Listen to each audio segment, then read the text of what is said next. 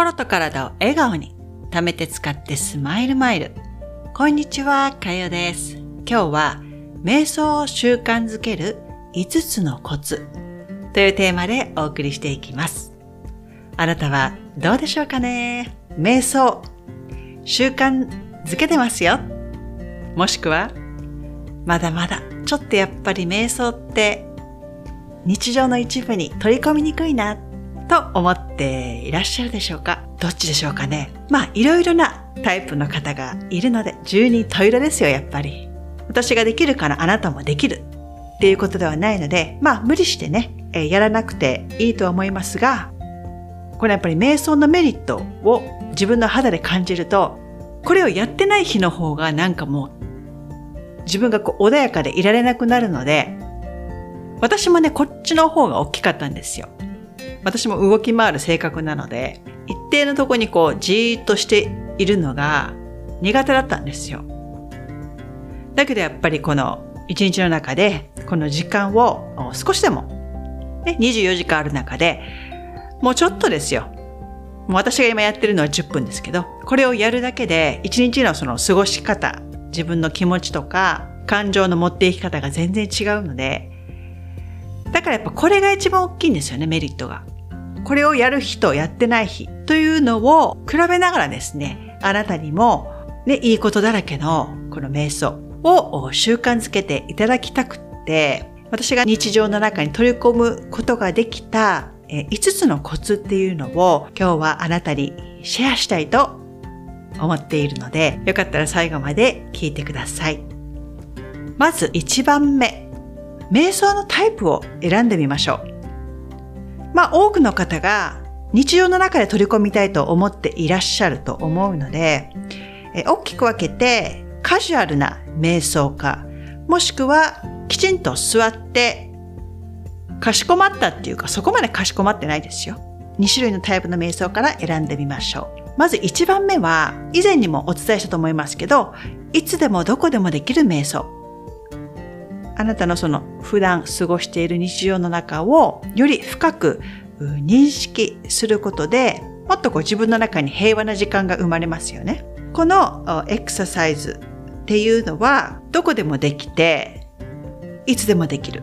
あ、今やりたいなって思ったら場所を選ばずにどこでもできるっていうのがメリットなんですよ。で、二つ目のちょっとかしこまった分っていうのは、これは私がいつもやっている10分間の瞑想。朝は歩いて、えヨガをして瞑想しています。そこから私朝ごはんです。瞑想のその空間を作って、そこで座るか寝るかで行っていただくスタイルの瞑想になります。で、2番目。これは、もし、あなたがその2番目の、1番目、2番目ちょっとややこしいですね。もしあなたが、2番目のかしこまった瞑想をやってみたいのであれば、これをやるときに決めてほしいことが、その瞑想をする時間、また場所や空間をあらかじめ決めておくこと。時間は朝か夜になりますよね。まあお昼でもいいですけど、朝が私は一番いいって習ったんですね。まあ夜の寝る前でもいいですけど、まあ、あなたのライフスタイルに合わせて選んでいただけるといいと思います。で、場所とその空間っていうのは、部屋の中のもう場所を決めるんですよ。ここですると。角の方だったり、まあ、部屋の真ん中でもいいです。あなたがその家の中で、なんかここ居心地がいい空間だなって思うところがあると思うんですよ。で、そこで瞑想するぞっていうふうにもう決めてください。で、そこから3番目。これは瞑想セットって言って、言うて、瞑想セットって言って、毛布だったり、座布団。これを敷いたらこの上でやるぞっていうふうに持っていきたいんですよ。で、これを毎日繰り返していると意識せずにできるようになってくるんですね。場所を決めてくださいって言いましたけど、その場所に行くとその毛布と座布団が置いてあるとします。これを無意識に敷くんですよ、床に。ポーンと。すると、もうそこに座っちゃうんですね、あなたが。で、そこからも瞑想が始まるんですよ。だから、この状態で持っていきたいので、あなたのその気に入った、まあ、毛布とかだったり、座り心地のいい座布団とか、これを用意しましょう。で、4番目。4番目はタイマー。これは携帯のタイマーじゃなくって、100均とかで売ってますよね。これ100均に売ってます？タイマー。それでいいんですよ。携帯を見てしまうと、どうしてもそこからいろんな情報を見てしまうので、もう、こういった時はもう、アナログがいいんですよね。だから、100均でタイマーを買ってください。まずは、短い時間からスタート。1分でもいいですよ。3分でもいいし。で、慣れてきたら、徐々に時間を長くしていきます。すると、自分がやりやすい時間っていうのが見つかってくるんですよ。で、それを毎日ね、えー、繰り返していくと、だんだんとあなたの日常のルーティンの中に取り込みやすくなっていきます。そして最後、5番目。これは日記です。もう一行でもいいですよ。瞑想をした日。まあしてない日もいいですよ。夜寝る前にですね、一日どういった気分で過ごせたかっていうのをノートに書いていきましょう。この瞑想してない日はやっぱりちょっと感情が乱れやすかったなっていうのを、っていうのを視覚からこう情報として取り込みたいので、それがこう分かりやすい状態であれば、まあ一行でもいいので、それをノートにですね、ちょこちょこちょこちょこ書いていってください。